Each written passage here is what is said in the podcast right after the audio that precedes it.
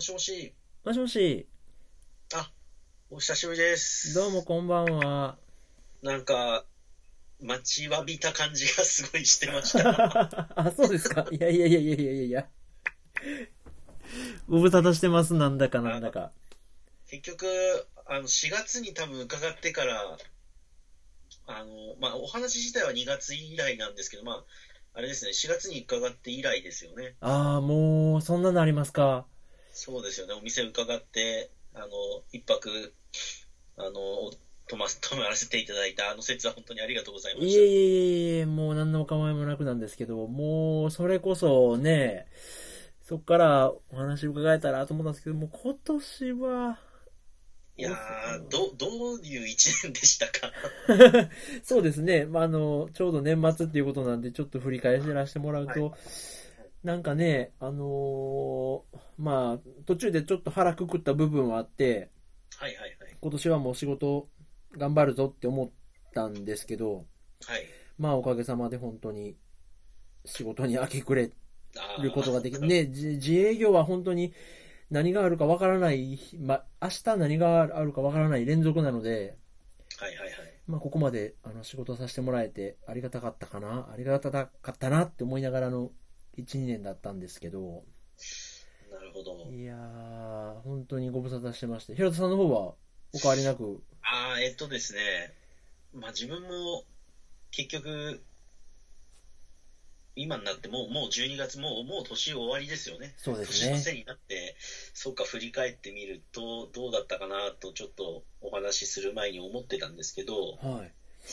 まあなんか、得たものよりもちょっと失ったものの方が多い1年だったかもしれないなと、おちょっと思ってまして。ー。はい。っていうのも、まあ、もっとなんていうんですかね、あの直接お伺いしたときにあの、なんかユニフォームの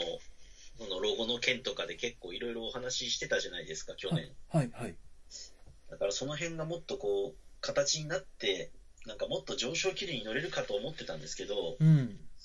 意外とそう簡単ではなかったというか、あー、まあまあまあまあ。だからちょっと幸せだったかっていうふうに考えると、なんかそれをすごく感じられた1年かって言われるとそうでもなかったので。い や、で、なんか、これ勝手にこう思ってたことですけど、結局村上さんの方もお忙しそうで、ちょっと幸せからはと遠かったかなっていうのはちょっと思ったんですけど、ど、どう、どうでしたかね。 あ、僕がですかはいまあでもどうなんですかね。まあでもね、本当に、うーん考え、まあその、なんていうんですか、ワーク、ライフバランスみたいなことを言われると、ちょっと言葉に詰まるところはあったんですけど、あはいはい。まあとはいえ、ちょっとね、全部自分で選んだことだったので、納得は全部してるので、あそうなんですね。まあその部分では特になんかあれですけどね、大丈夫でしたけど、まあ、いや、そうで、ちょっと、まあ、今年結局、間がすごく 空いてたので、まあ、端的に、なんか今日、こん今年であった出来事っていうんですか、自分の中で、はい、を羅列してみたんですけど、はい、ああのそもそもまずちょっと去年東京にちょっと来てみてくださいって話をしてたじゃないですかはい、はい。でその時にちょっとぜひ見てほしかったあのところが実は有楽町にあったんですけどほあの有楽町に確かザボンっていうゲームセンターが本当に古めかしいゲームセンターがあったんですよう、はい。それも駅のほんとすぐ改札出てすぐのとこにへあのー置いてある筐体なんかは本当に2001年ぐらいのあのファミスタみたいな ファミスタだったり、ほまああ格ゲーがすごい新しいのは、まあ、鉄拳とかはずっと新しいの入ってたんですけど、う。うん。他のもう本当に初期のテトリスとか、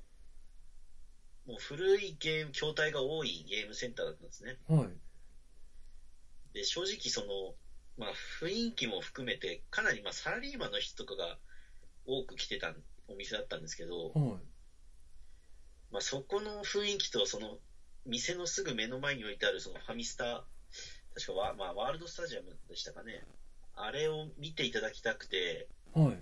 ちょっとあそこはぜひと思ってたんですけどまずそこが閉店しましては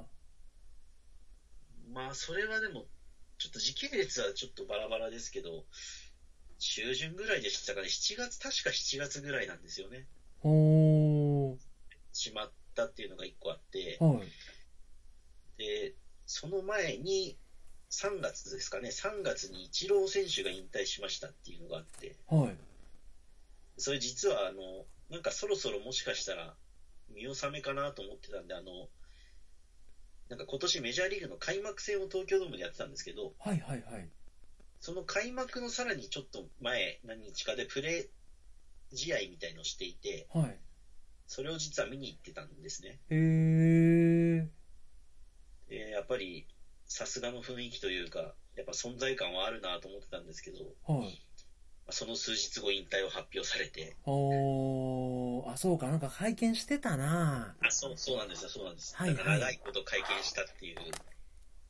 ありましたねうんうんあれが3月ぐらいだったんですね。うんうんで、その後に、あの、去年お話ししたレッドブルのエアレースだったじゃないですか。はいはいあれがまさ、あれも終わったんです、今年。へえあの、千葉がその最後ってことになって、ほなんかどうも、まあ、採算が合わなかったのか、うへえいや、あれも結局最後もすごい人来てたんですけど、あれ終わっちゃうのすごい残念なんですけど、あれも終わってしまって、へえそうで、えー、あと上野動物園に、あの、モノレールが走ってるんですね。へえパンダだけじゃないんですねあたったほんと数百メートルしかない、もう東と西を結んでる、歩いても行ける距離のモノレールなんですけど、うんそこも、そこは営業終了したっていうんで、その日すごい人が来たんですよ、その時も。ほうまあ車両の劣化でもうちょっと一回休止すると。うんもしかすると今後また再開する可能性はあるらしいんですけど、ほうまあ、そこも本当にいろんな人が、まあ、写真撮りに来てる人もいればいろんな方が来ていて、おーなんかこう、あれですね、あのーまあ、世の中いろんなことがあるんでしょうけど、平田さんがフォーカスされたのはそういうなんか、去っていくものという か、終わっていくものにすごい惹かれた一年だったっだてからいう、物事の終わりの光景っていうんですか。うんまさにね、平成が終わったっていうのもありますしね。ああ、そうですね、うんそういえば、それもありましたけど、なんか、その時代がそこで変わったっていうよりも、なんか今年は本当にそうやって終わっていったものが多かったなっていうのがあって、うん。で、まあ本当、些細なことだと、あの、やってたゲームが初めてサービス終了っていうのを経験したんですけど、些へえ細なことですけどね。なんかあのや、っぱり、マルチオンライン系の、ああまあそんな感じですけど、まあ本当、そんなに、まあ、なんか入れ込んでたわけではないですけど、まあ気が向けばたまにポチポチしてたような感じの、でも、やっぱりその画面から進まなくなるっていうのを経験すると、ああ、終わったっていう、うん。実際感じましたね。うん。で、結構、これ今年の極めつけだったのが、あの、京都アニメーションの事件があったじゃないですあか。あ、はいはい。で、あれを、事件を知ったときに、なんか自分の気持ちの中で、なんか行かなきゃいけないと思ったんですよ。あそこに。うん、うん。で、実はあの後行きまして、あの、へえ。あれ、あの、現場にですかあ現場に行ったんですよ、あの時。ほう。へ確え。 5日後か、まあ1週間以内だったと思うんですね、確か。はあ、もうなんか献花台とかっていうのはもう設置されてる。はあこれそうですね、あり、あった状態です、いねはい。で、まあちょっと自分でもなん、まあ本当に、理屈で言うとなんでかっていうのはちょっと難しいですけど、なんか無償に、あそこに行かなければ、本当なのかどうかを確かめなきゃいけないみたいな、そういう気持ちが湧いてきまして、ほで、やっぱり行ってみると、まあ本当に多くの人が来てるんですう。よ。うーん。できたり、まあ、本当に、まあ、手を合わせに来たりってされてるんですけど、うん。あんなに人がいるのに静まった空間って、なんか本当お葬式以上に静かだったような印象があって、うーん。で、まあ行くとわかるんですけど、ほん、まさに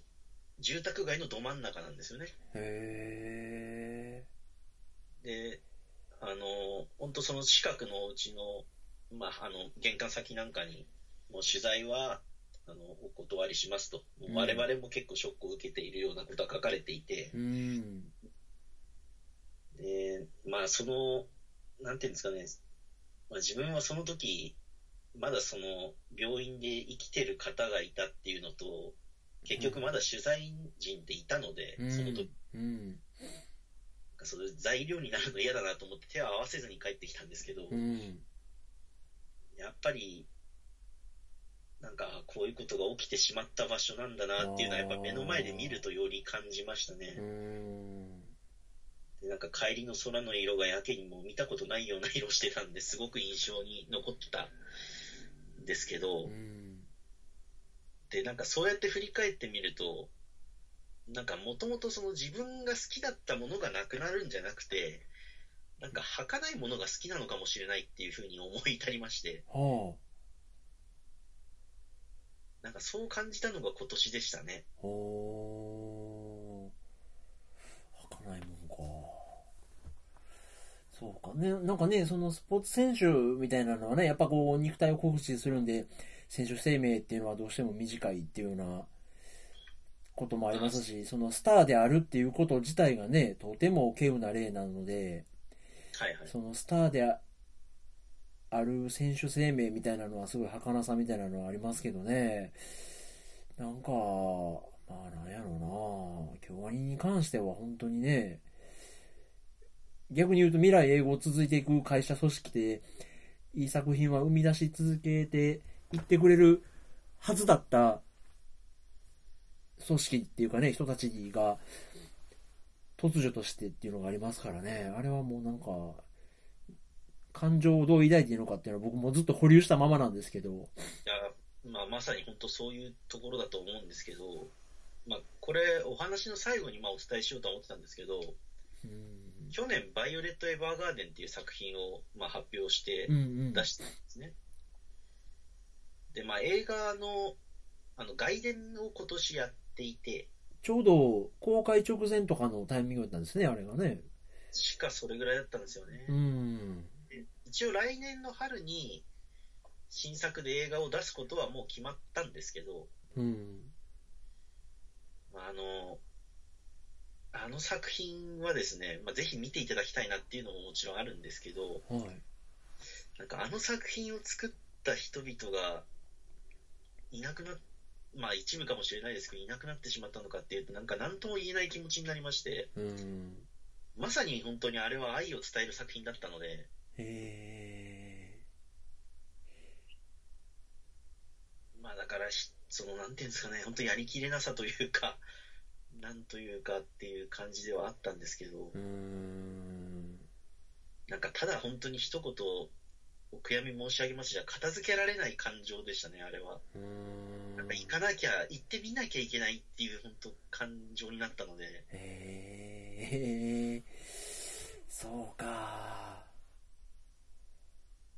まあ本当だったら先に何もない時に行くのが一番、まあベストなんでしょうけど、先っていうのはこ今後ってことですかもうあというか、あの、なんていうんですかね、ファン、まあいわゆるファンの姿としては、まあ別にその京アニファンっていうわけではないですけど、うんそのあの事件があったから行くではなくて、その前にこう京都アニメーションに行ってみようと思ってっていうんですかね、うんまあ、裏を返せば、ああいうことがあると、本当に今見れるうちに見られるものは見た方がいいっていうのは、より、ああ、まあでもちょっとそれはそうですね。真理かもしれないですね。なんか、うん、今しかないっていうのは、なんか、レアなこととかに限らず全部なんかそ、そうやなって思うようになりましたね。そうなんですよね。うん、本当にそういうふうに失われてしまう、うもものを取り返しがつかなくなってから後悔するっていうような大きなことだけじゃなくて、ねえ、なんか、うん、例えばね、例えば、まあなんかちょっとした、その、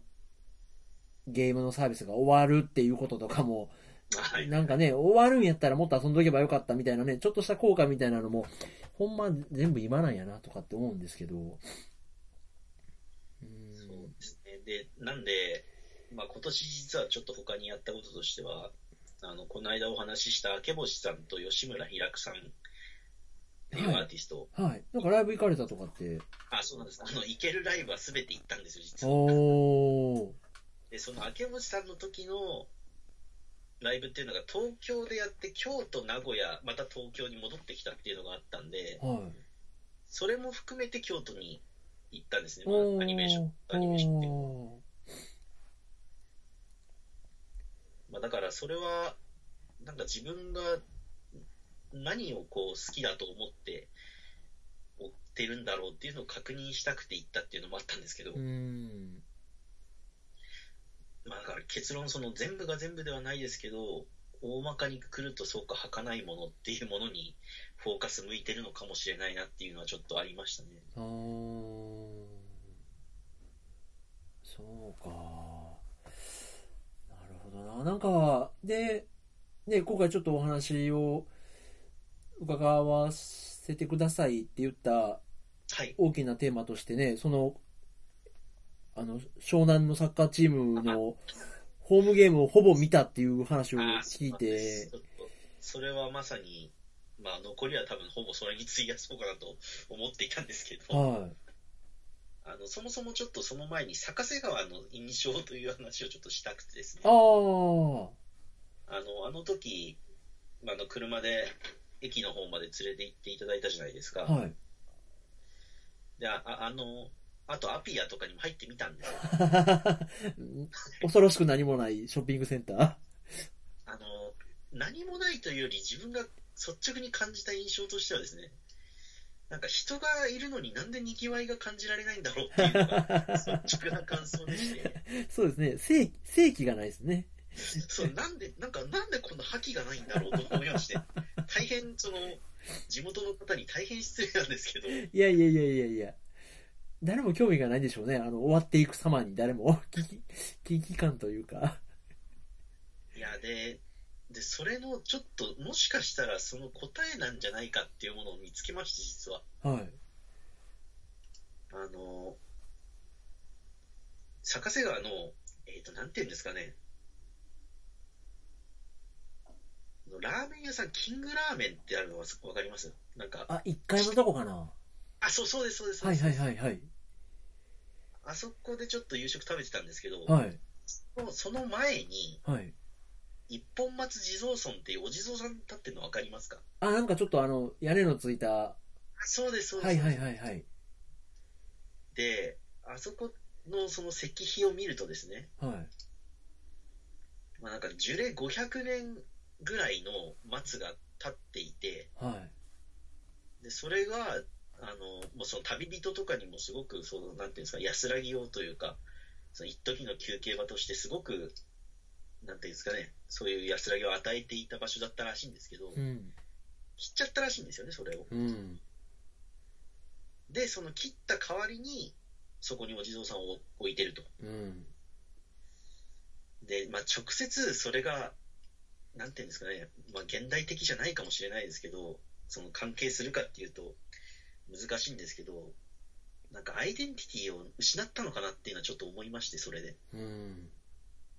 なんかそれだけ多分500年ぐらいの樹齢の松があったらかなり目立つと思うんですよね。うん。ただでも今どこにあったのかすらわからないというか。うん。でおそらく多分まあそんなに調べはちょっと甘いんですけど自分なりに調べてみた感じだと団地とかやっぱ再開発した時なんじゃないかなっていうじ時系列的に多分それぐらいが当てはまるんですようん。その頃に切っちゃったみたいでうん。なんかそういうアイデンティティって実はすごくやっぱり大事というか普段意識してなくても大事だったというかうん。でそれがまさに今回のその湘南ベルマーレの話にもつながるんですがほあのまあ、そもそも、まあ、今年、まあ、去年、ルヴァンカップ優勝なんて話をしたと思うんですけど、う。はい。で今年はこの調子でいけば、あの ACL ってあのアジアのチクラブチームの大会に出られる、まあ、要は上位の方に残れるんじゃないかっていう期待感がすごいあったので、ちなみにその前提としてなんですけど、はいはいはい。去年 J2 で優勝して、あ、えっと、去年は J1 にずっといました。あ、去年はもう J1 にいたんや。で、そのカップ戦っていうのは別で、同時進行で別でやってるんですよ。リーグ戦とは別に。はいはいはい。で、今だとルヴァンカップっていうのと、あと、今年それこそ、あ今年じゃない、来年の元日に、あの新国立でやる天皇杯っていうのがあって、はいはい。大体その3つを並行してやってるんですよね。ほそのうちの1つを去年、湘南ベルマーレは優勝できたんですー。よ。ほで、それってかなり実はでかいことで、ー。うあん。の、優勝賞金が1億5000万だったりとか、へえー、すごいなそうなんです。かなりチームのその、運営としてもかなり大きいことで、うんで、まあ、やっぱり期待値はみんなあったので、うん。うん。自分自身もやっぱ期待はしていて、今年はもういけるだけと思って、まあ、行き始めたわけですよね。そうなんや。そうやって始まったんが2019のシーズンやったんや。だんですよ、そうなんです。で、えっと、今年、まあ、主にでかい2大事件があったのは、1個は多分、こっちの方がもしかしたらテレビでは出てたかもしれないですけど、あの、浦和戦、浦和レッズ戦、まあ、これ自分見て、見に行ってたんですけど、あーうん。アウェーの埼玉スタジアムでやった浦和戦で、あの、世紀の大誤審と言われた誤審がありまして、へえ。あの、要は、湘南の選手がシュートを打って、はい。ポス右のポストに当たってから左のネットに入ったんですよね。ほう。で、その入ったのが、まあ、たまたま出てきちゃったんですね、コロコロコロって。ほで、それを、まあ、主審、副審が入ったと思ってなくて、そのままプレー続けちゃったんですよ。う。ほでもう、まあ、ビデオとかで見ると明らかに入ってるんですけど、う。ほまあ、審判のルールとしてそういう外部のものに頼っちゃいけないっていうのがあるんで、う。え、サッカーって今ビデオ判定まだ入ってないんですかあ、で、そ結局それがあって、来年入ることにも、多分は 早くなったっていうのもあります。ちょっと前倒しにされたっていうのもあります。あ、そうなんや。でも現状はまだビデオ判定してないんですね。であのそれこそ大事なカップ戦とかで今年ようやく入ったぐらいだったんですよね。はで、でそもそもその VAR ってただビデオ見てりゃいいだけってわけじゃなくて、VAR を見る審判もちゃんと育成しなきゃいけないんです、あれ。あ。はあ。あ、そうビなデんオやアシスタントレフリーってレフリーがビデオを見ていって、で、主審に対してこの事象はもしかしたら間違ってるかもしれないよっていうのをまず話がいくんですよ、主審に。はで、主審が、あ、じゃあそれはそうだな、確認した方がいいなってなって初めてビデオを見るんですけど、あ。はい。別に主審が確認する必要がないって判断したらもう見ないんですよ。ほだからビデオを、まあ、その VR っていうのはその手段の一つなんですけど、う。はい。まあまあ、その試合ではまあ VR もなかったと。はい。でもた、明らかにそのテレビ、まあ今だとダゾーンっていう、まあネットですけど、ネット中継で映ってるものはもう明らかに入ってると。で、その現場におったファンも、今のは入ったってい、みんな認識してるわけですあか、もう、それは浦和のファンももう、ああ、しょうがないって感じになっていて、あーって言ってんのに試合は続いていった。そうです。だから、ほぼもう、相手も、まあ湘南、浦和どっちのファンももう分かっている。うん。浦和の選手も湘南の選手も分かっている、だけど審判だけが気づいてなかったっていう状態になっちゃったんですよ。へー、すごいなだからそのボールゴールキーパーがそのゴールからボールが出てきてその、まあ、真ん中に戻すじゃないでうすんか、うんうん。その戻し方もなんかちょっと続いてるっぽく戻っちゃったんですね、たまたま。あー、もう普通やったらあの、センターのとこにただ蹴り返しただけなのに、なんか、まあ、そ投げたんですけど、投げた返し方がちょうどなんか続いてるような風に返っちゃったんですよね。うん。うんまあ、でも明らかにもうそれはみんな分かってたんです、もう入ったっていうのは。うんうん。でだから結局そのまあそれはおいおい分かる話なんですけどまあ一回それでもう、まあ、ももちろん猛抗議をするわけじゃないですかうん。だけど結局判定は変わらずそのまま前半が終わってうん。でそのベンチにあベンチというかみんなロッカールームに戻った時にもう監督なんかももう没収試合でもいいって言ってたんですけど、うん。まあ、そこで結局選手だ選手たちが奮起してもう逆転してやろうっていう話になって、ほうあ負けてたんですねその時にもう0-2で負けてたんです。0-2で負けてて、1点取り返したと思った点がノーゴールになっちゃったんで、ほでそっからですね、あの、もう完全に誤進ブーストがかかってたんですけど、あの時は。うほ後半に3点取って勝つんですよ。うほもうだから、あれ、あの試合は本当にいろんなところで取り上げられまして、うほドラマティックな話っていう感じで、ううんでその後半もしかもロスタイムでもう終わりかけの時に最後1点入れて勝ったんで、おおまあで、そのちょうどその前ぐらいの試合ですかね、その頃結局ベルマーレって5位ぐらいに行った時があったんですね。うん一時で、まさにこの誤信をひっくり返したっていうんで、なおのことこう流れに乗っていたんですよ。そうですねなんか逆に勢いつきそうですねそんなことがあったらはところがです。そのところが、その第2の事件、あの、その、超キジェ監督という、まあ前監督ですね。はいもう8年ぐらい続き、こっち今年8年目になるんですかね。ほうという監督にパワハラの疑惑っていうのが浮上しまして、ほ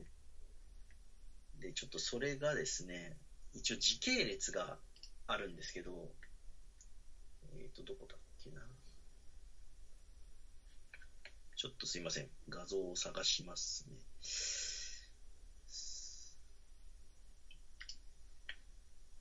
うほうあでもそれはもうそもうリアルタイムでそれをスタジアムで見てはったんですね平田さんはまさに目の前で見てたので、それは。へえ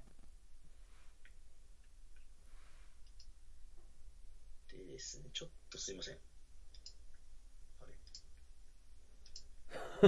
今だっどうてしてし湘南ベルマーレって打ち込んだら監督選手フットサルに続いてパワハラっていうのがサジェストで出てくるかサらジェストでもう出てくるようになっちゃったんですよ。すげえないや多分、プロスポーツでおそらく初めてじゃないですか。うわすごいなで湘南ベルマーレ監督のパワハラ死んだ方が楽だと思うことすらあったで、その、そのですね、そのいろいろ書かれてることっていうのもまたちょっと厄介でして、あのー一応その調査っていうのをしたわけですよ。はい、 J2 が。えっ、とですね、そもそも、まあ、もうちょっと時系列を戻すとですね、その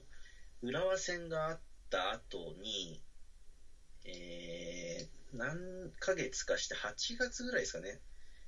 ジュビロ磐田戦っていうのがあった後に、あの、スポーツ新聞2社ぐらいから、なんかそういうパワハラを調査、J リーグが調査してるっていう、まあ、いわゆるリーク的な記事が出たんですよ。ほでもちろんその J リーグも、湘南ベルマーレってクラブもまだ公表してなかったんですよね、その時は。うほなのに先にそういう話が出ちゃったんですよ、まず。うほで、なんで、これはもう対策しなきゃいけないってことで、一回その出場をまず監督が自粛っていう形になったんですね。うはいで、その間に、まあ、J リーグがこう調査をし始めるわけですよね。で、弁護士の方が4名ぐらいでやったんですかね、確か。それは湘南だけですかあ、そうそうですね、その、湘南の、まあ、その、真実がだから曖昧なんですけど、一応、まあ、その情報として上がってきてることとしては、その湘南ベルマーレの内部のスタッフからタレコミみたいなのがあってのがあったと。ああで、その調査をして、し始めた段階だったのに、なぜかそれが、スポーツ新聞から情報が出ちゃったんですあよ。あだからそこがまあ、まずもやもやするところのポイントなんですけど、はで、まあでも、実際調査をしていたので、あ、うん。だから結局そのまま調査を進めた結果が、10月ぐらいに出たんですよね。はで、その結果、まあ結局その、いろんな人から聞くしかないじゃないですか、それっあ、て。うん。どういうことがあったのかっていうのを。うん。でもちろんその張監督っていうのは、まあ、8年もやられててかなりメディアにも出てた優れた監督だったので、うん。で、まあ、かなりその、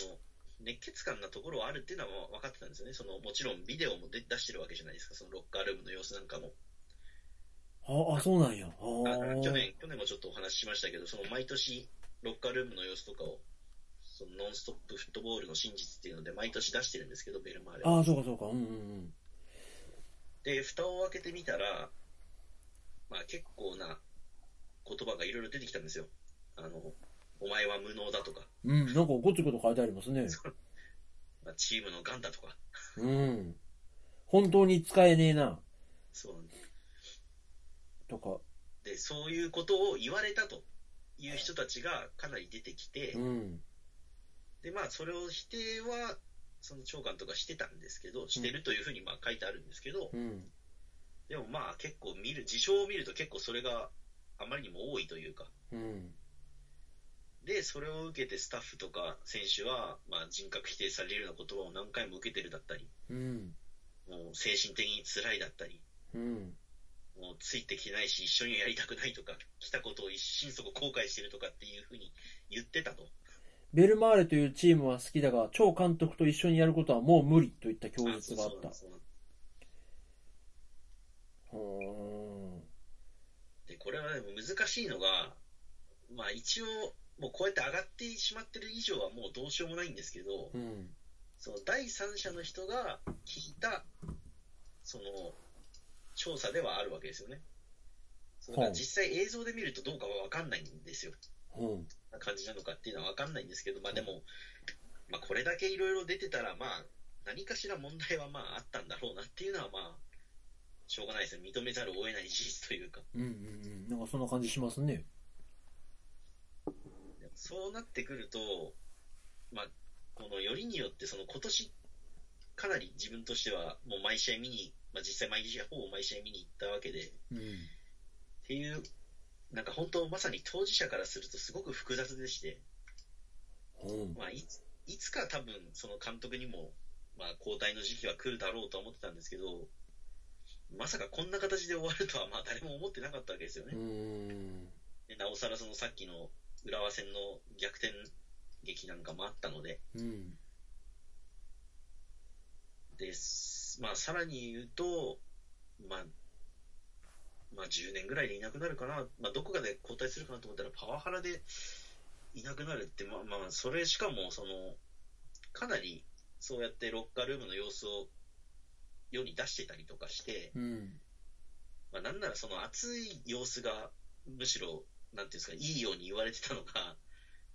一気にそういうのが、まあ、180度評価が裏返っちゃったような感じになったわけですよね。うん。だからもうその瞬間にもうパワハラ監督、パワハラクラブみたいな話になって、うん。で、まあ、非常に自分としては、というかまあ、それは、おそらくその湘南ベルマーレを応援してた人たちにとってはみんなそうだと思いますけど、やっぱり悔しかったですし、で、そのベルマーレを強くしたのが間違いなくその超監督だったんですよね。うん。その超監督のサッカーっていうのがかなりそのベルマーレのいわゆるまあ湘南スタイルって言われてるサッカーを作ってたんで、うん。でいなくなって、まあ、その調査中の時期は代行でかんあのコーチの方が監督されてたんですけどうん。ずーっとまあ負け、ままあ、引き分けが勝てなかったんですよね、うんまあ、引き分けで。でかなりそのとどめ的にあの06と05で負けたっていう試合が連続しまして。はあ、結構あれですよね。サッカーって、勝ち負けもあれやけど、得失点も後々響いてきますよ ね。まあまさにそうなんですよ。うん。で、要は今までせ、まあ、引き分けてでも1-1とか、うん。そんぐらいで、なんとか耐えられてたチームが、突然ホームで0-6で負けるっていうのを目の前で見まして、ああ、なんかきつそう。で、次の試合しかも0-5ですからね。ああ。もうあの、1試合でその技術が落ちるわけがないじゃないですか、そんな。すぐに。もうだから明らかに、もう精神的なもんなんですよね。うん。へえ、そこまで出るんや。だからもう本当に、まさに監督を失って、アイデンティティを失った瞬間、うーんずれたっていうか、組織が本当目の前で崩壊していく様子を、もうまざまざと見せつけられてたんで、あーまあないですよね、それは。その街にあった木が切られるように監督っていうものが切られる監督の首が切られるとこうどこに進んでいいか分かんなくなっちゃうっていうまあ、その時はまだ切られてはいなかったんですけど、結局調査した結果、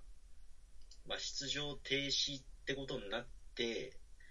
で、またややこしいのが、その出場停止期間っていうのは調査してた期間だから、その、その発表が出たらもう出てもいいよって言われてたんですけど、あーま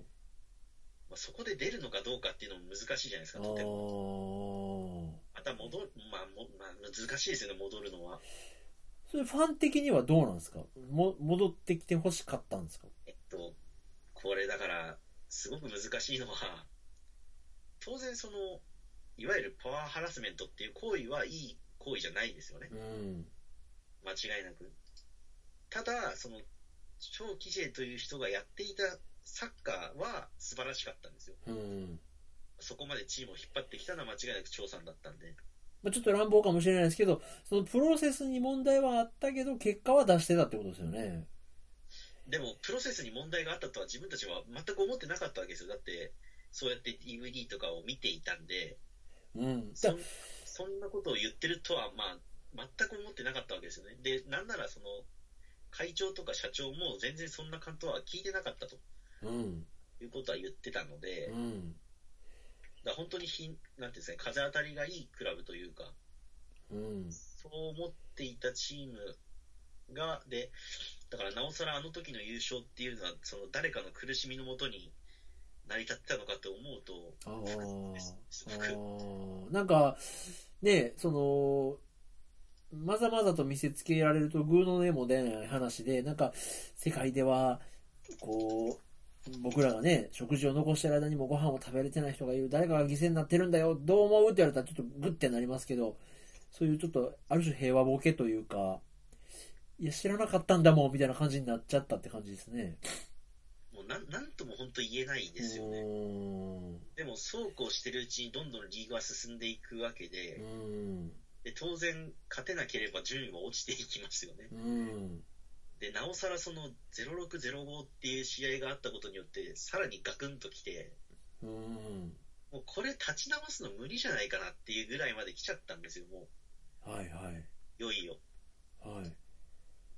で、そこで、結局もう最後、残り5試合ぐらいの時に、もう、結局そこまでギリギリ、まあ、クラブも保留してたんですけど、まあでも長期 J 前監督は解任というふうにも決めて、はで、新しい監督を、まあ下の、その、ユースでやってた監督を上に上げたんですよね。あ。はい。で、まあ、本当そこからよく立ち戻っ、立ち直ったと思いますけど、そっからなんとか立ち直ったんですよ。はい。ギリギリで、もう本当に最後、自動で落ちてもおかしくなかったんですけど、自動降格って、それなんとか16位っていう、まあ、入れ替え戦に回れる位置でとどまったんですね。はい。ああ、もう、そこに、そのポジションだと、絶対 J2 です、じゃなくて、勝てばワンチャン、居残りできるっていう。で、まあ、まさにその最終節っていうのが、松本山があって、長野県に松本市っていうのがあるんですけど、はい。そこで最終試合、まあ、最終節をやって、で、もしそこで勝っていたら、もう自動で勝あ残留ができたんですよ。うん。っていう試合を実は見に行ってたんですけど、はい。まあ、そそまあ、そ恐ろしく、本当死を感じる寒さだったんですけどね、まあその、まあでも、でもそれも結局だからそこで決まらずにギリギリで追いつかれて引き分けちゃったんで、はで引き分けたことによりプレーオフに回ったんですね、結局。い。うん。で、その回ったプレーオフが本当につい2週間ぐらい前ですかはい。あって、まあ、J1、まあ、湘南の方は勝ちか引き分けでいいよと、うん。残留できるよと。うん。で、G2 から上がってきたのが徳島ボルティスってチームなんですけど、そっちは勝てば J1 に上がれると。うん。で、前半1点取られたんですけど、後半に1点取り返して、1-1で引き分けによって、湘南ベルマーレが残留と。もう本当の本当の首の皮一枚で、 1枚でした、本当に。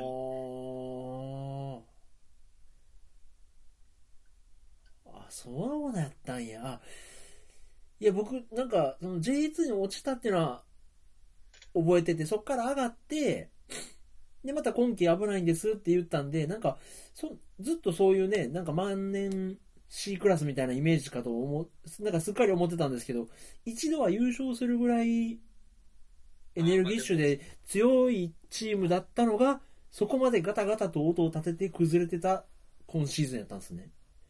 まあそう、あの J1、まあ J、リーグ戦自体は結構やっぱり、その1部2部行ったり来たりしてた、いわゆるエレベータークラブみたいな言われ方をしてたんですね。うん。まあだからここ、その、その前の張監督がやってた時も、上がって落ちて、上がって残って落ちて、上がってみたいな、そんな繰り返しだったんですよ。うん。で、それがようやく去年2年連続で残って、今年残れば、その名前がベルマーレ平塚から湘南ベルマーレって名前が変わってから、初めて3年連続で残れると。はだからむしろ期待値、今年の初めの期待値としてはもっと上にいるだろうとあ。うん当然思ってたんですよね、みんな。うだからこれは自分だけじゃないと思うんですけど、で、その3年目残るっていうのも、ほんなんか本当に実力で残るみたいな感じで言ってくれるやろうなっていうのが、そうなんです。期待値としてはあったんですね。そうなんです。ああ、すみません。ようやく、ようやく出せましたけど、これですね。これがその時間経過なんですけど、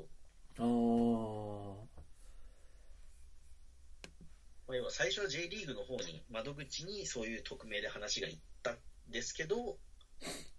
ところがこの8月11日に一部報道っていうのが、なんかどっかからリークしたっていう話になって、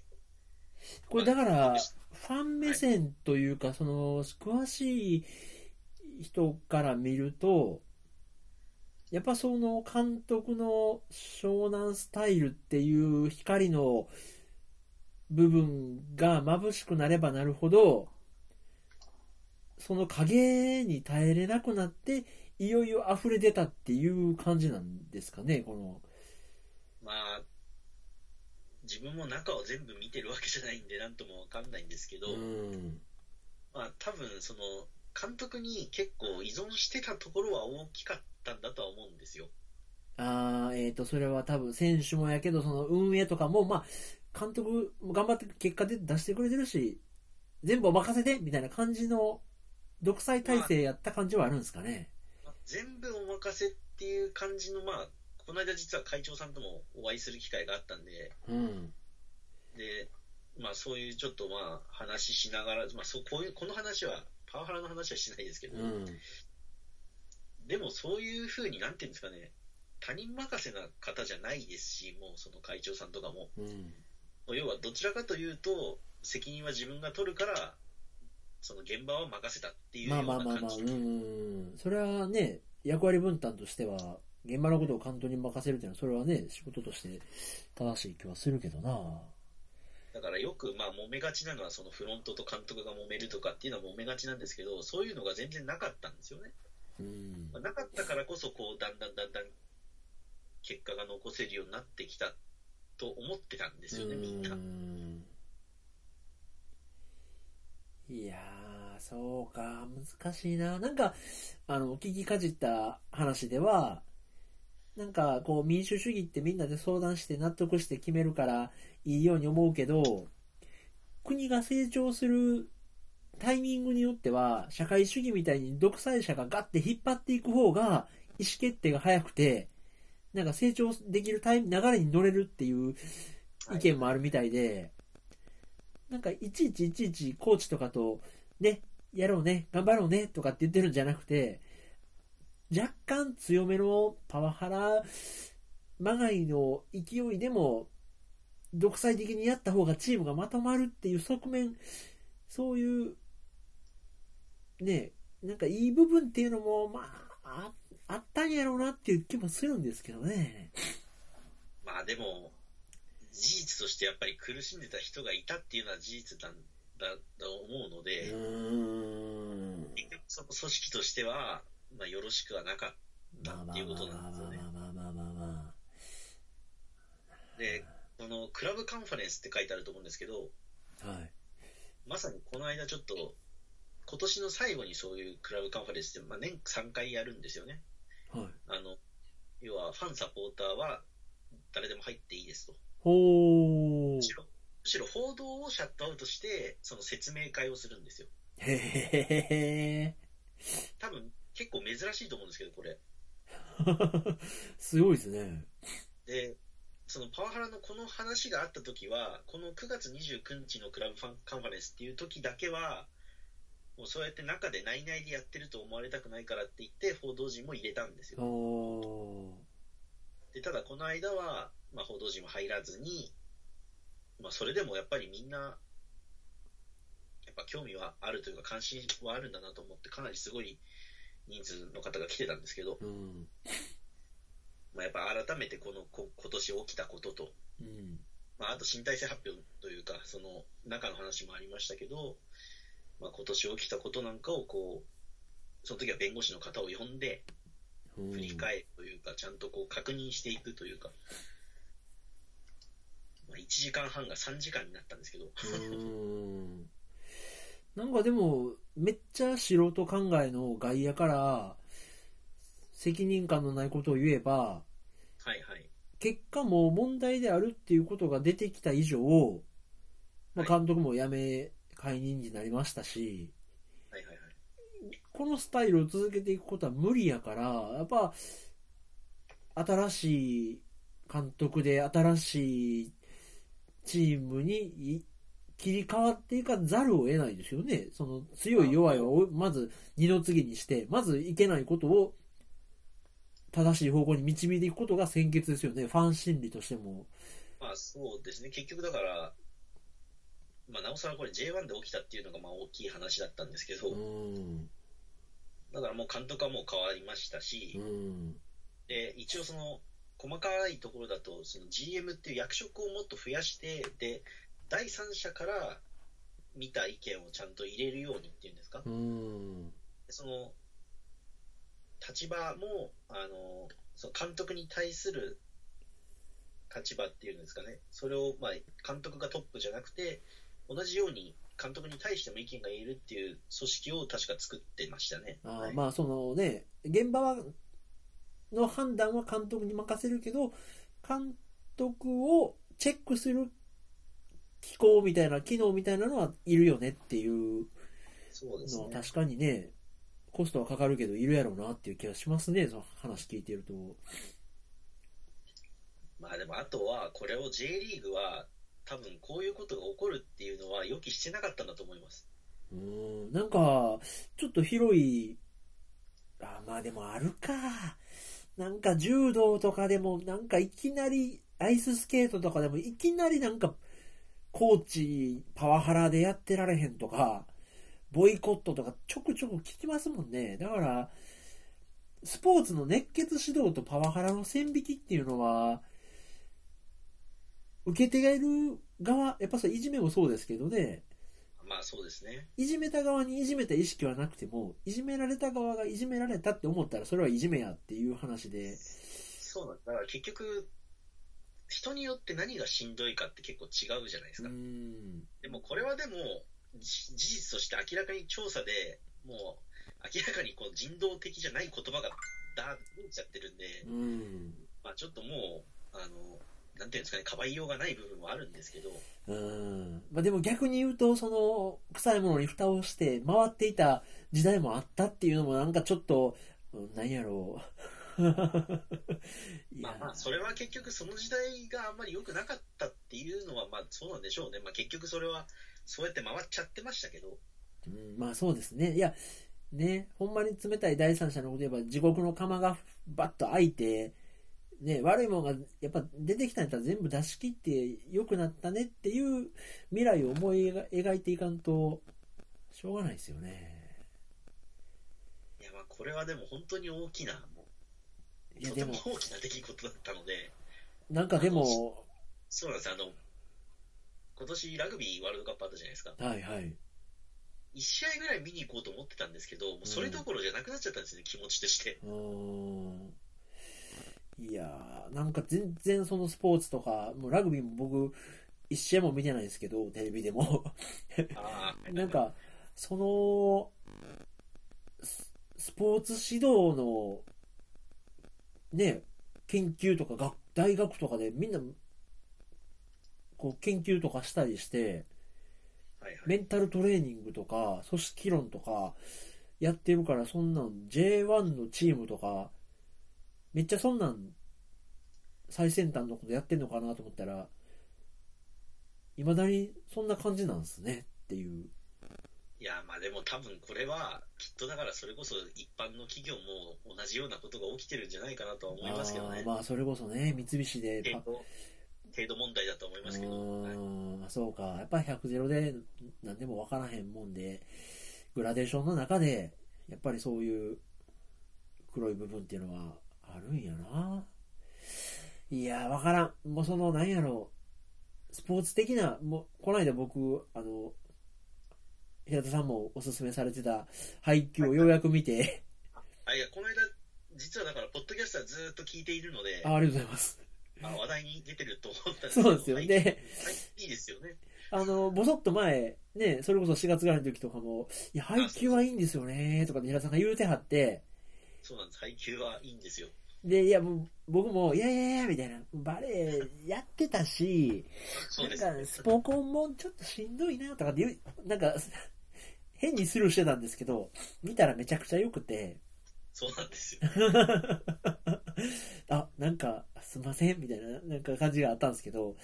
まあ、だからあれの、なんか、不女子受けがどうのっていうのは、もう、味付けと演出の問題の話で、 うん。別にそういう風に見なければ漫画とかは普通に楽しめますよね、あれは。いやー、面白かったですね。そうですよね。なんか、あれでちょっと熱くなるぐらいのスポコンスピリットしかないので、あ、はいはいはいはい。なんかその、なんやろうなちょっとしごきに耐えて強くなるとかっていう、なりたい、なりたい気持ちもないから、わからへんねんなそこらへんが。まあでもこれはもう完全にスポーツどうこうというより組織の問題だと思いますね、もう。あー、そうか。だからその会長とか社長は、そういうことがこっちには上がってきてないっていうは言われてるんですけど、うん。なんかそれも言えなかったのか言わなかったのかは分かんないんですよね。あー、なるほどな違ううん。でも結局、結果的にこうやっていろんな人がこう意見を述べるような形になってしまってるっていうのは、うん。まあ決していい状態じゃなかったっていうわけじゃないですか、もうこれは。うん。だからそれは多分他の組織とか会社も多分おそらく同じことで、うん。きっと同じような感じで、まあ言わなくてもここは我慢しようっていうのが積もり積もったらいつか爆発するかもしれないし、そうですね。なんか、いや、これは強くなるために必要なことなんやって納得できてたら、乗り越えられる時期もあるんやろうけど、はい、はい。その、ね、ACL とかを買って、手にした勝利とその苦痛が、あれ意外と釣り合わんなとかってなった時に、多分いろいろ噴出してくるんかな、みたいな感じはしたんですけどね。そうですね。そうか。だまあでも、結果論ですけど、今、首の皮一枚で J1 に3年連続まあで残って、そうですね、残ったってことになりましたね。できて、で、また来年シーズンが始まるんですよね。いろいろもろもろ天皇杯から始まって。もう、まあ天皇杯はもう今年の、その、やって、もう今年そのまで今までこう準決勝ってやってきても1月1日決勝で終わりなんですけどああ、そうかそうかそうか。まあでも、なんだかんだ2月からまた始まっちゃいますからね、あシーズン。ーっていうのはまあ、一応はまあ、全部仕切り直した新しいベルマーレを応援しようっていう気持ちでは、いや、で、これは今、率直に今自分が感じてる感情としては、うん。多分まあ自分もその一応東日本大震災の、まあ、被災は受けてますけど、東京で。はい。多分それこそ、多分これ大げさでなく、例えば福島の方とか、まあ、そその地元がなくなっちゃった方って言われるいるじゃないですか、はい。はい。それに近い感情なんじゃないかなって気はしてるんですよね。おー、あ、そうなんや。チームは、あ、だから、なんか根っこの部分が要は、だからそれまで培ってきた根っこの部分が一気に抜き下がられた感じはしたので、要は結局、そうやって引っ張ってくれてて、信じてた監督が、実はこうでしたって出てきて、で、その監督が急にいなくなるっていう、あ、そんな大きい精神的な支柱なんや。その、キャプテンとか選手とかじゃなくて。でいやもちろんその選手が一番それは感じてたでしょうし、まあ、うんだからこその6-0とか5-0で負けるっていう、突然そんな負け方するって普通ないですからね。おー、まだ、なんか僕らあの、プロ野球は一時期を見とって、はいはいはい。その、それこそ、関西なんで、あの、はい阪神タイガースの監督が、金本になったとか、矢野ちゃんになったとか言うたんびに、どうなるどうなるって大騒ぎしてたんですけど、はいはいはいはいそうやるとまたちょっと違う感じですね。なんかもっと、ファンの方も監督っていうものに対して、信頼とか、なんか、委ねてるもんが大きい感じしますね、サッカーは。まあ、これは多分、ちょっと J リーグが今面白いと思ってる自分の、まあ、個人的な見方でもありますけど、やっぱり地域色はより強いんですよね。あー結そのチームが地域によって細分化されてるのでう、んうんうん。なんなら神奈川って、まあ、来年その J14 チームになるっていうんですけど、神奈川自体で J リーグっていうと J3 まで入れると6チームあるんですよ。ほー。まあ、だったりとか、まあ、それこそ埼玉でも浦和と大宮でチームがそれぞれあったりとかう、ん。だいぶその地域差が出た上でのその選手だったり監督だったりするんで、やっぱり結構みんな思い入れが強いっていうのはありますよね。あだ監督に限らず選手にもそうやし、まあ、チームに対しての思いっていうのがみんな強いそういうつながりの中で応援してはるんですねだからプロ野球よりも多分距離感はちょっと近いんじゃないですかね。あーそうかよりご当地感っていうか、そうですあね。ーで、やっぱりこの間松本行った時にも感じたのは、やっぱり地域差ってかなりあるなと思いまして、ほそれぞれやっぱりその、まあそのチームが好きだっていう気持ちはあるんですけど、松本なんかは本当長野のそれぞれの市とか町市町村がそれぞれであのテントを出していて、うほそのこそのチームとコラボしたおやきを売ったりとか、うほいろんなことをそうやってしてるんですよ。ううんだから本当にそのち本当に地域の活性化にも直接直直結してるというか、うん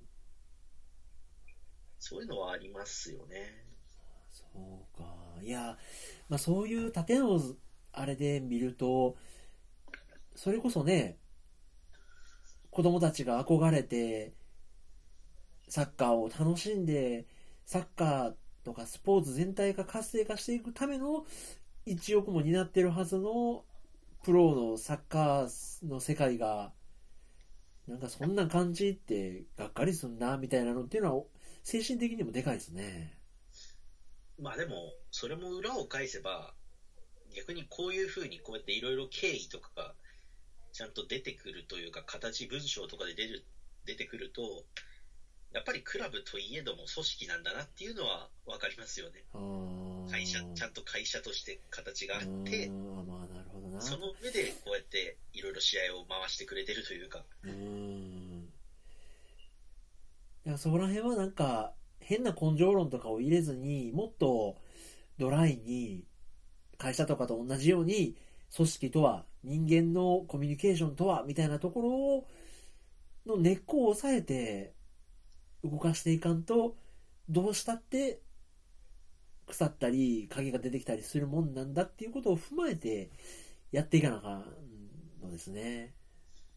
まあそうですね、まあ、まあドライというか、むしろだから結局人だっていうことですよね、人対人というか、うーんまあ、よより如実に出た感じじゃないですか、このやり取りというか、パワハラって。うーん多分誰もそんな貶めたいとかって思ってはいないと思うんですよ、監督も。だけど結果的にそういう風になってしまったっていうのは、やっぱこう、やっぱ意思疎通がすれ違ってたからこうなったわけでうーんまあそうですよねアバタもエクボじゃないけどなんかだってさっきちょっとちらっと見ただけのニュネットニュースですけど、はいはいはいえー選手の中にはあそこまで選手と向き合ってくれる監督はいないあちそょうですね張さんのおかげで選手として成長できた張さんには愛情以外感じない素晴らしいだ素晴らしい人だと思う自分が出会った監督の中で間違いなくナンバーワンだと思うという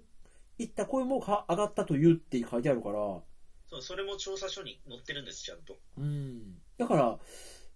ねえまあそのコミュニケーションが不全で受け止め方によってはっていうところやったんかまあ、これは単純に試合見てた側の感じ方なんで、それが正しいかわからないですけど、あの明らかにポテなんですか、ね、パフォーマンスが下がった選手って何人かいたんですけど、うん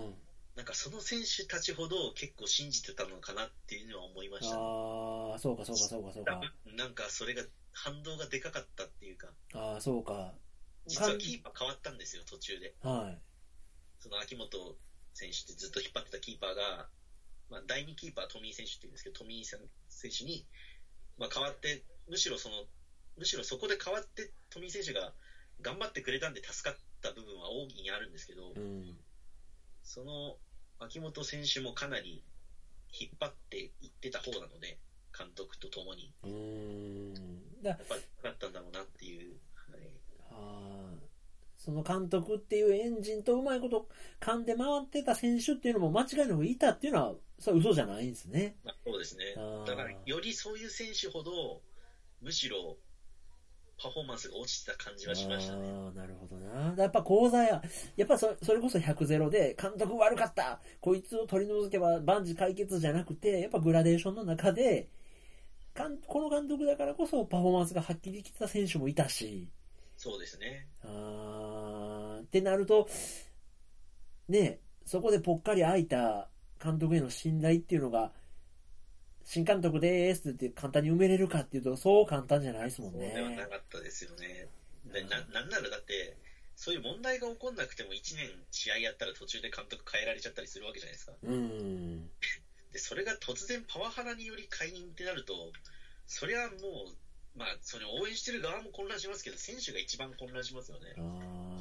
ーで結局、その本当に何があったのかっていうのと、まあ、ちょっと文章を信じるしかないわけですけど、うんまあ、あとはその、もしかしたら誰かが言ったんじゃないかっていう疑心暗鬼が多分選手はしてたでしょうしう、んそういうふうに探したくなくても、そうなんか、まとまれないというか、あのちょっと話変わるんですけどあはいはいはい。あのこの件についてはいはい。超超有名なのにど忘れしたあの金髪の海外で今度また契約取って現役に復帰するだかなんとか言ってたまあ、圭介ですかあ本田圭佑とかってなんかコメントしてたりするんですかいやあんま見てないですね、自分は。少なくとも自分の目には入ってないですけど、あーなんかあの多選分そん、はい。あの選手ぐらいやったらなんかこうもっと割り切った、ね、それこそドライっていうか、いや、俺は俺なんで、みたいな感じで、いきそうな感じもするんですけど、あまあ、ただ、あの、まあ、その有名な方で言ってたというか、あの戸田戸田さんっていう解説者の方がいて、元選手、は元日本代表の、い。はい。でその方が、この話、パワハラ問題っていうのが表に出たときに、その自身のブログで、僕もパワハラを受けてましたと、そのその監督じゃなくてですよ、はい。高校時代とか、うんうんでそれは多分後で探していただけると、まあ、出てくると思うんですけど、うん。あのまあまあ確かにそのもしそれが本当だとしたらまあまあ偶の出も出ないほどそれはまあ当然パワハラって言えるようなことをまあやられてたと、うん。はい。まあ、それは理解はできるんですけどうん。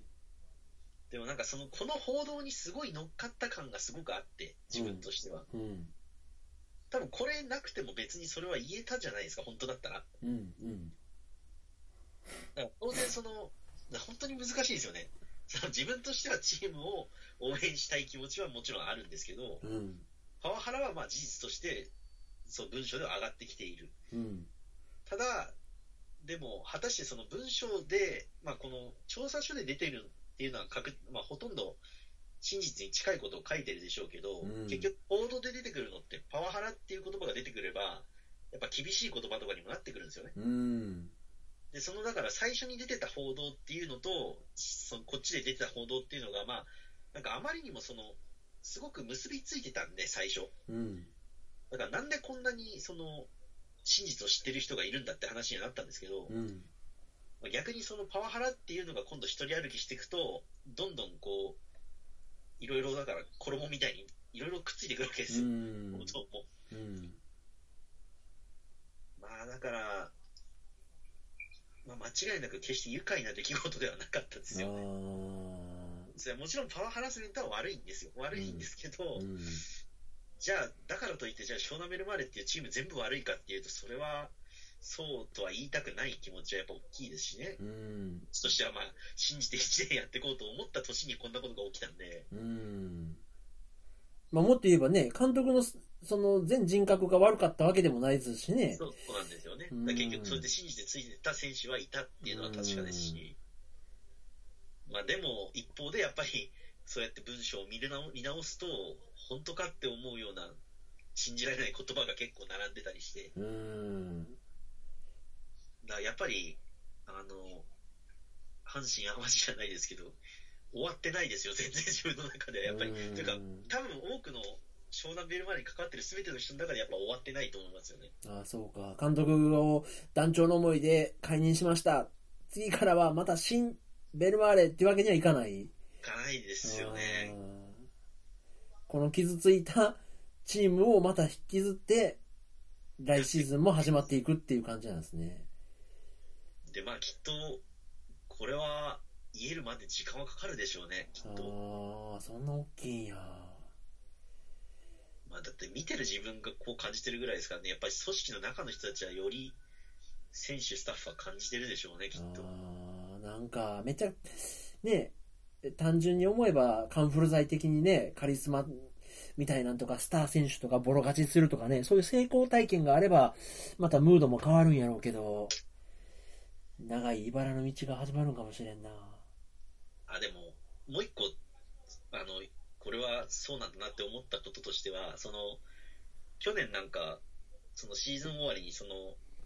ロッカールームの様子なんかが、結構、熱血感というか熱い監督っていうので、フューチャーされてて、むしろいい感じに言われてたんですよ。うん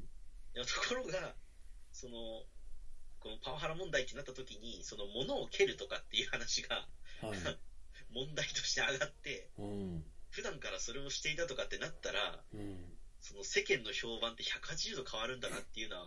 感じましたね。うん暴力的な監督みたいな風になって、うんああ、そう、そういう感じで変わっていくんだな、世界はと思いましたけど、うんいや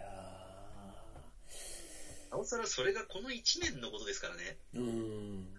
本当に天国と地獄みたいな。い や、すごい、すごい1年でした。だからこそ、ちょっと今年は短いとは思えなかったんですよね。結局4月にお会いしてから、もうここまで結論がというか、今年がおシーズンが終わるまではもう12月までかかってますからうね。んあそう長い長い1年でした ね。本当そう考えるとあー。そうかいやーなんかそれこそねもうあの最初の話の方に戻振り出しに戻るじゃないですけどはい、はい。本当に儚いっていうかねねそのただでも悪いことが裏で水面下でありながらも買ってた時のその喜びみたいなのは嘘じゃないしそうそうなんですよ。うん、その瞬間瞬間の高まりみたいなのが、む無駄やったっていうのも違いますしね、それはそれで熱いもんがあったしそう、だから、なんかね、その一瞬一瞬を楽しみ尽くすしかないんやな、みたいなのは、聞いてても思うし、我が身にもなんか思うんですよね。だからまだその全部を飲み込めてないですよね。うんあのカップ戦優勝したっていう喜びで、うわーって思ったら今度、パワハラでっていう、うん別な感じでうわーっていうふうに思うっていう、そのプラマイの振り幅がちょっとで かい。ただ負けたとかじゃないところまで来てるって。ね、チーム崩壊の危機までお落ちたっていうのはでかいですね。こんなことあるかねと思いましたけど、あまあ。だからその絶対だと思ってたものは絶対じゃないっていうのは 何でもそうだなっていうのは思いましたね。うーんいや、なんか、ちょっと、メタ視点っていうか、はい冷めた視点になっちゃうかもしれないんですけど、はいはい。今ちょうど「スター・ウォーズ」の最終あは作いが公開されてそうですね。見た人たちの感想とかもなんか流れてきてるとめっちゃけんけんがくがく言ってていあやのまだまだちょっと見てないんで聞かないようにしてますそれは。あー 実ねは、いや僕全然シリーズ見てないんであのガンガンネタバレとかも突っ込んでいってるんですけどええはいはいみたいなでもなんかそのいや良かったっていう人もいれば悪かったっていう人もいてはいはい。で、まあ、サッカーのチームもその、ね、僕からしたら今日の今日までそんな全然詳しいディティール知らなかったようなことで平田さんがすごいこう胸を痛めたり熱くなったりして反応を見てるそうと、ですねなん、かね愛憎入り乱れて多分はいはいそこまでこうなんていうんやろう心をつかまれているものがあるっていうこと自体がそもそもちょっとええなって思うんですよねなんか何でも霊障的に「へえ」とか「あこういうことになってんねやおしまい」って思っちゃうからはいはいはいそれで済まへんねやこれはって自分の中でこうたぎるものがあるっていうことがなんかもうすそれこそ儚さっていうかいやいいことやなって思ったりするんですけどねまあでも、やっぱり、その、し踏み込みすぎればすぎるほど、逆にこう、なんていうんですかね、マイナスな出来事があった時の、マイナスに行く感じはすごいでかいっていう。 まあそうですよねいやもうそれこそ口に出すのもちょっとね軽々しくは言えないですけどやっぱ京アニのアニメが好きやったっていうそのあねあで例えばねそれでコミュニケーションできて友達が増えたとかそれで辛い時期乗り越えた越えれたっていう効能が大きい分ダメージもでかいでしょうしねいや、だって、あの時やっぱ喧嘩台があるって言っても、やっぱ花をわざわざ手向けに行くってなかなか多分、思いがなきゃできないじゃなういですーか。んところがもう本当に、途切れてなかったですからね、見てた中でも。うーんずーっと誰かしら喧嘩に来られてましたからね。うーんいやーそりゃないやーまあね命の問題までと出してしまうともうね話はあれですけどあいやいチームのね行く末を案じてここまで心痛めたり喜んだりできるとかっていうことこそなんかもうスポーツってすごいなってなんか あのやまあまあ、あのこれは多分興味ないというか、全く多分、行ったことない人たちからすれば、多分野球とかサッカーの、まあ、ユニフォーム着て応援するわけじゃないですか。うーんまあ、多くの人は。うーんその様子ってやっぱ多分宗教とあんま変わんないと思いますいよやーいや正直。うーんね宗教っていうんやったら値打ちありますよねその信仰ってなかなか特にこの時代この国でなんか信じるものなんてそんなないじゃないですか信じられるもんなんてねまあそうですね。でもその裏切られるかもしらんチームっていうものにね、なんかこう、そこまで思いを乗せるっていうのは、ね、それこそ何でしたっけ、あの、アマゾンかネットフリックスかなんかであったああ、はい。宗教みたいな。なね、うん、あの、サッカーチームのドキュメンタリーじゃないけど、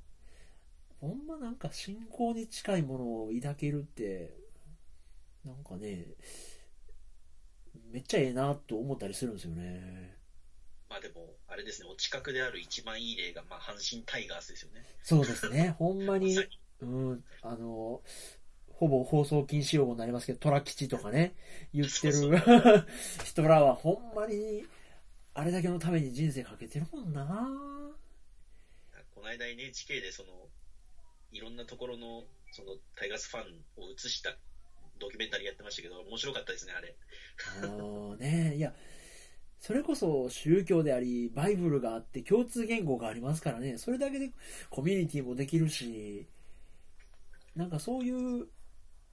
副次的なもんも含めたら、めっちゃスポーツ応援したり、なんかファンになるっていいですよね。本当まさに共通言語なのかもしれないですね。ねえや、それこまその時、あるんですかあまさにの、鳥谷がどうしたみたう、いなんあの話でしたけど、平田さんもこう横のつながりっていうかファンただファンとして始まった友人関係とかってあるんですかこうよう会いますねみたいなああ、えっと、まあ実はほとんどなかったんですけど、うんまあ、この間それこそ、その、クラブカンファレンスっていうのがある前に、うん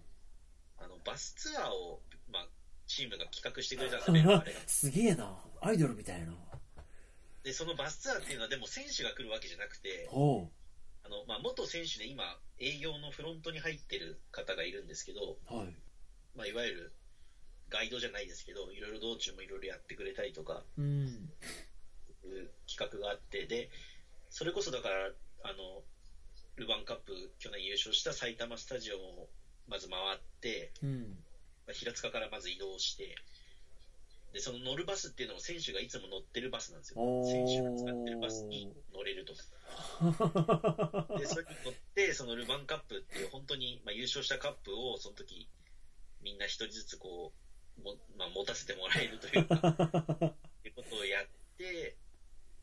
で、その後、まあ、ちょっと新国立の方に一回行って、 はいはいで、また平塚の方に戻ってきて、で、あ、そうですね、そうだ。それでクラブハウスなんかも見せていただいたりとかして、中の様子を。ほで、まあ、それこそ去年一番、いわゆる収収入的なもので大きかったというか、ものは、あの、ライザッうはプいはいが、はいそのベルマーレと手を組んだので、また聞こえなくなったかな。はいライズアップ大丈夫ですかはいはいはいそのライザップ、まあ、ライザップグループになったって言えばいいですかね、一応。あそうなんやっていう形に、まあ、ちょっと、ちょっと特殊な形なんですけど、へえ3社が合わさって、まあ、そのベルマーレを、まあ、良くしていくためにそのライザップラボっていうのを作ったりとかうん選手がそれ使ってたりするんですけどそういうとこも見学させていただいたりとかしてへえで、まあ、ともたまたまその時にあの帰りにお会いした方とちょっとよくお話ししたのであじゃあ今度はあの開幕戦で会いましょうからって話はしましたけど、どまあ、でも普段はむしろ自分はなるべくその中立で見て見たいというかほういやなんか、ユニフォームも着ず、 あのまあ、心の中ではとても応援してはいるんですけど、うん。でなるべくこう、結局いろいろどこがいいかなと思って、自分も今年、いろんな席探してたんですけど、ん結局、真ん中で見るのが一番いいなと思いまして、ああ、ゴール裏とかじゃなくて。そうですね。おで、あーあの、アウェーの、そのチームの応援なんかもこう見られるので、あー。へえ。あーじゃあ、そこまでこう、ね、熱狂的なポジションにはいかないけれども、まあ、横のつながりもちょっとできつつ。そうですね。まあ、心の中ではすごく燃やしてるといううーか、ん。あなるほどな。まあ、それも楽しみ方のね、グラデーションで、そういう楽しみ方も、いいですね。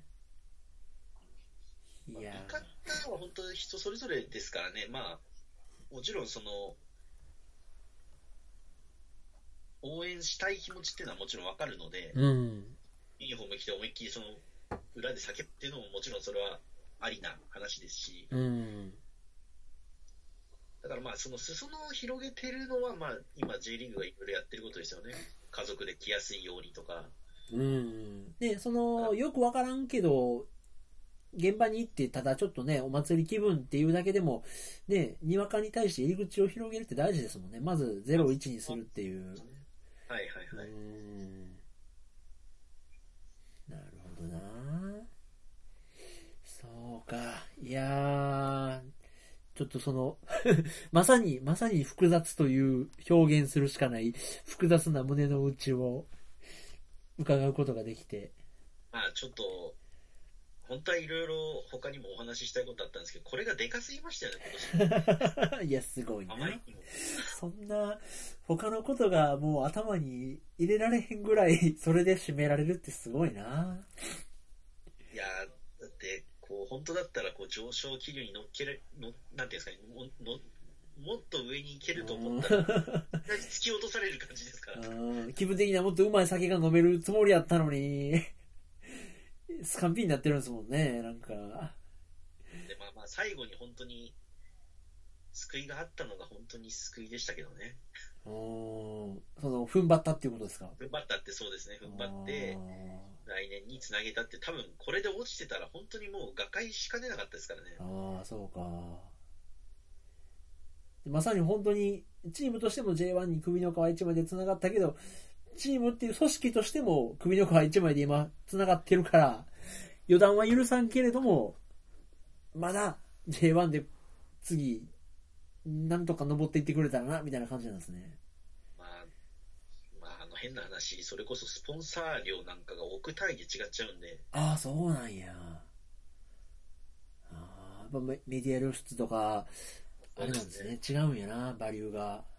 やっぱ来場客数もやっぱり J1 のそれこそ浦和とかガンバとか来てくれる方がやっぱ少なくなれば減るじゃないですか、それだうけ。ーやん。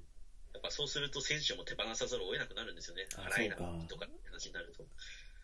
じゃあ悪いスパイラルに入っちゃうんですね、こう。そうですねあーで、弱くなって、勝てなくなって。まあ、まさにそれが本当十何年前はずーっとベルマーレってそんな感じだったんで、ああ、なるほどな。やっぱ、そういう意味でもちょっといい流れに、上昇気流っていうのに乗っとかなあかんんですね、嘘でもね。まあ、だから逆に言うと現状維持も難しいんだなっていうことですよね。うーんまあそうですね生き物やねんななんでもいやほんまほんまそうやないや僕も我が身を思えば なんかもっとね発端的なことがいろいろできるようなイメージは抱いてたんですけどいやいやいや、でも、なんか、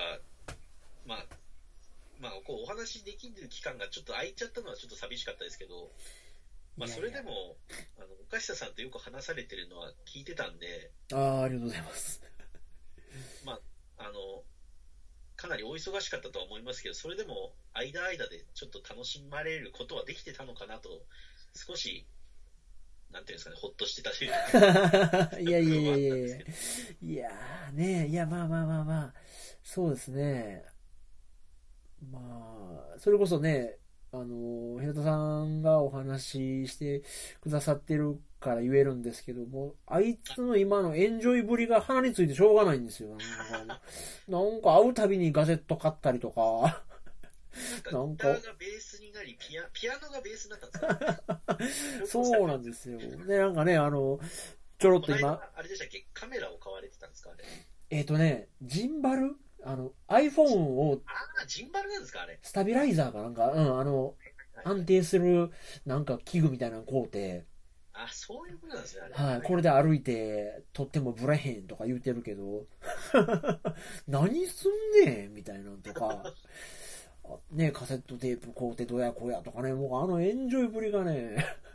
鼻についてしょうがないんですけど、まあ人生楽しそうやなと思いながら、まあでも逆に言うとあれですかねあまあでもこの間でもあれでしたっけ娘さんが高校の入学の説明会になんて話されてましたけどはいはい。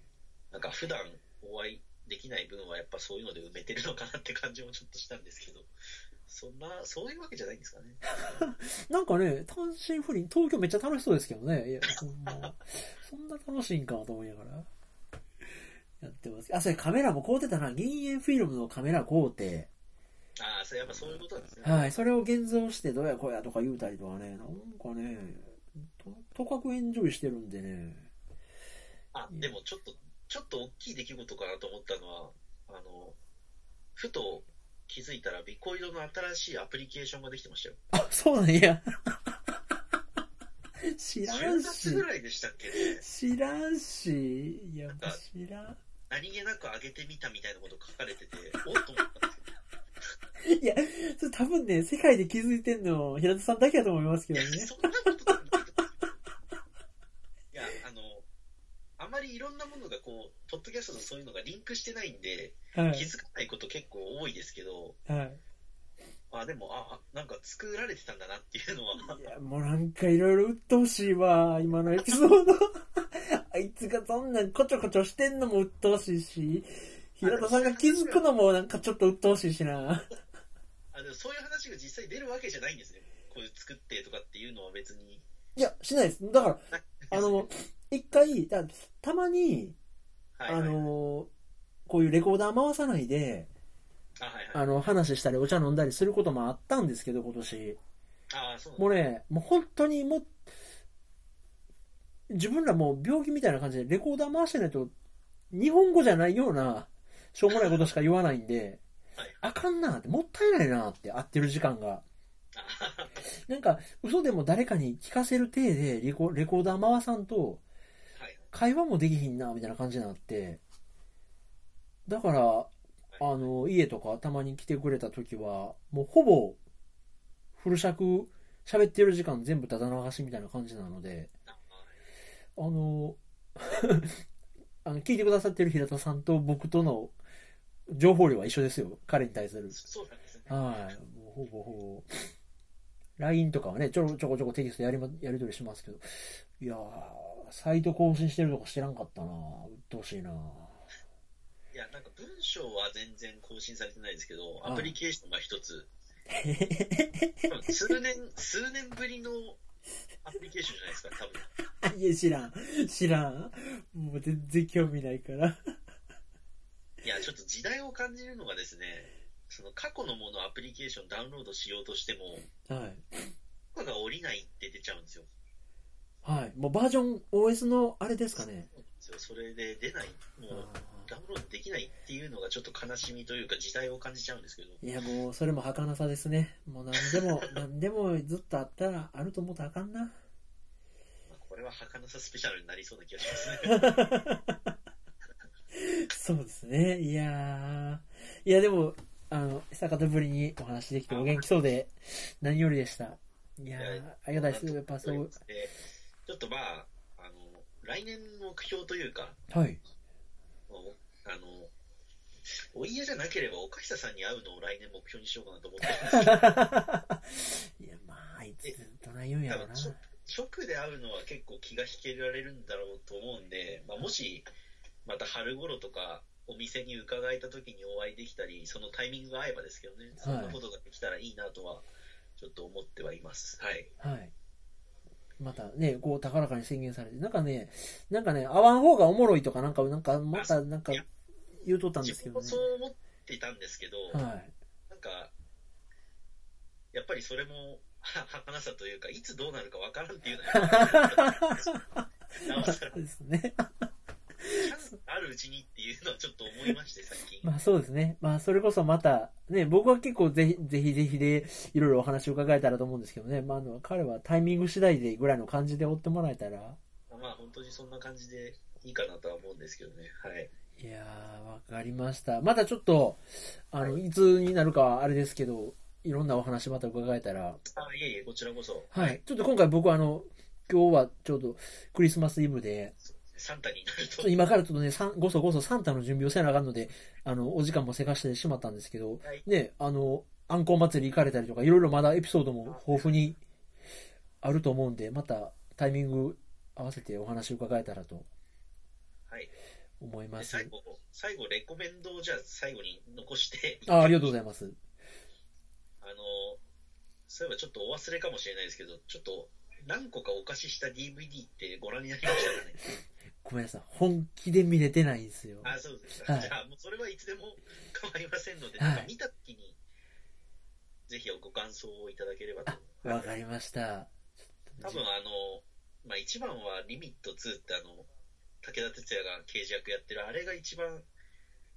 いいと思ってるんですけど、は多い分それからでもぜひ見ていただければと。 わかりました。あの、配給のこともあるんで、ちょっとあの、先入観なしはでい見てみます。で、あの、それとちょっとレコメンドじゃないんですけど、はいあの、天気の子の話されてたじゃないですか。はいはいはい。で、天気の子を、まあ、自分も見て、はい。でその後、まあたまたまその天気の古典っていうのを東京でやってたんで、はい。まあ、何気なく見に行ってみたんですよね。はい。で、あの、雨が魚の形になるって設定があったじゃないですか。はいはいはい。で、あれ、なんかその、まあ、原画展というかその展覧会に、かなり細かく書かれてたんですよ。設定とかですか設定とかが。はい。で、それをどう伝えるかが、ポイントみたいに書いてあったのに、 はい。 おい、全部すっ飛ばしたんかいと思いましたね。全然伝わんなかったですね。こんな細かく書いてたのかと思いました、逆に。そそこに驚いたっていうか。おじゃあ、なんかそれ、そういうのを読み込めば、一応何も考えてないわけじゃなかった。なかったというか、むしろ、いや、これじゃあこっちをふ深く掘り込んでほしかったなっていう感じにはしなりましたけどね。あ、そうなんや。ただでも、あの、天気の子っていう作品は自分はその、えっ、と、君の名はでしたっけ君の名はよりも、はい。はるかになんかシンパシーをなぜか持ってたんですよ。はい。で、なんだろうなと思ったんですけど、はい。まあ、結果、多分深海作品っていうのは綺麗な絵が見られればいいんだっていう結論に至りました。あ あ。ストーリーとか多分考えちゃいけないっていうか、うんうんうんうんうんうん。そうです綺ね。麗な、まあ、鉄道を描かせたらやっぱ綺麗な鉄道の絵を描きますしね、うん。綺麗な背景、綺麗な絵を描いてくれる、うでんそれをアニメーションで動かしてくれる方なんだと。うん。タイミングと音楽が抜群やから、なんか、うっかり泣いてまうみたいなね。それが正解なのかもしれないですね。でただやっぱり一番最初の星の声が一番いいんじゃないかなって気はするんですよね、なんかバランス的に。に。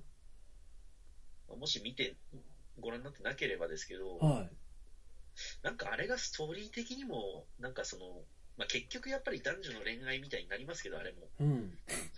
いやなんか一番バランス取れてたんじゃないかなって気はしますね。はあなんかあれでしたっけ ?SF 世界の北海道でボーイミーツがあるみたいな、その話でしたっけえっ、と、まあ、自分も曖昧な記憶ですけど、ざっくり言うならば、なんか、一人が、要は、その、宇宙開発じゃないですけど、そう星の方まで行っちゃうんですよね。ほーん。だから、だんだんだんだんそのメールを送れる時間とかがどんどんどんどん長くなっていっちゃう。はだかあはあはあはあはらその距離感と心の距離感みたいな話なんですけあ。ど、ほだから最終的にその何十年とかかかるメールみたいな、ーん。あ、なるほどなるジャほンマどン。に。はいはいはい。えまあ、でもやっぱり、やっぱりやりたいことがどうしても、男女の恋愛っていうのがどうしてもメインテーマに出てくると、ーはい。なんかそれ以上でもそれ以下でもなくなっちゃうのはやっぱありますよね。 うーん。そうですね。なんか、うん。だからこそ、あそうやなの、綺麗な絵。綺う、麗なん絵をそうですね。いや、そこやな。うん、やっぱ、それもね、あの、平塚の監督の講座じゃないけど、いいとこ悪いとこあるんですよね。新海誠監督もやっぱ映画良かったりとかっていう、めっちゃええとこもあるから、そうですそこね。にやフォーカスを当てるとね、っぱ背景のその、ポストカードとかクリアファイルはやっぱ綺麗なんですようね。ん。 魅力はあるので、そうですよね。ただ、その、その設定は活かせないんだな。 そうやな。えなるほどな。いや、ちょっと、感慨深いもんがあるな。いろいろやっぱ、うん、人間って曖昧で不思議なもんやな。で、すいません、最後の最後じゃあ、レコメントを1個。はい。あのちょっと一回おやめになってるネットフリックスなんですけどね。はいはいはい。あのそもそもその「バイオレット・エヴァーガーデン」っていう作品を、はい。まあ、自分はこれももったいないことしたなと思ったんですけどその京都アニメーションのあの建物行った後にちゃんと全部見直したんですよねはい。でそしたらまあやっぱりあの作品はですね評価されてるだけあってまあ素晴らしいですねあ、そうなんや。あの本当にあのよりもいいあったじゃないですかはい。あれもなんか泣かせに来てるだろうっていう場面はあると思うんですよねはい。でパイオレット・エヴァーガーデンももう分かってるんですけどはい。やっぱそれでもグッとくる場面がたくさんある、とても素晴らしいアニメーションですね、あれあ、は。そうなんや。あれこそ本当万人に見てもらいたいというか、まあ本当それこそテーマが愛なんですけどね。はい。まあいろんな愛もいろいろあると思うんですけど、そのいろんな愛の形っていうのがまあ書かれてると。はい。ぜひあれは見ていただきたいなと。わかりました。ちょっと、えはいで、。その Netflix、それだけだと結構おすすめするのちょっと気が引けるので、はい。実はですね、あの、この間、You は何しに日本へって、まあテレビあるじゃないですか、テレビ番は組い。が。はい。はい。はいあれで居酒屋豊の話が出てきまして、へえ。で、その豊がなんで出てきたかっていうと、はい。今海外で豊がめちゃくちゃ有名になってるんですよ。ええ。で、それがなんでかっていうとですね、あの、ネットフリックスのドキュメンタリーで豊が取り上げられたんですよ。へえ、すげえ。で、そのドキュメンタリーがあるんで、ネットフリックスに。はい。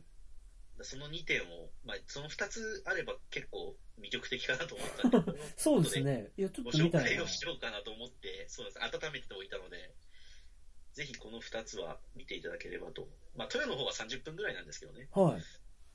はい。あ、わかりました。ちょっとそれ2つ、チェックしてみます。あの、アドレスすすっぱ抜かれたけど、アメリカのどっかの外 人に。だからそのハードルがあるの で、まあ、1つだとちょっとハードルは超えられないかなと思ったので、はい。 2つ魅力的なものを用意して、あの、ご提供をしたんですけど。わかはいりました。まあであれも、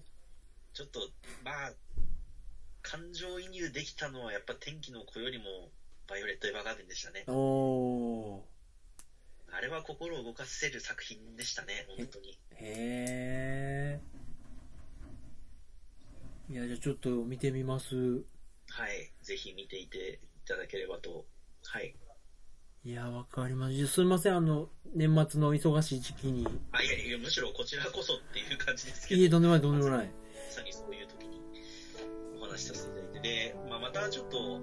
暖かくなってくる頃に伺えればと思うので、あーまたその頃まあ、お話ももちろんできれば嬉しいですけど、ご連絡させていただければあと、はい、思います。はわかりました。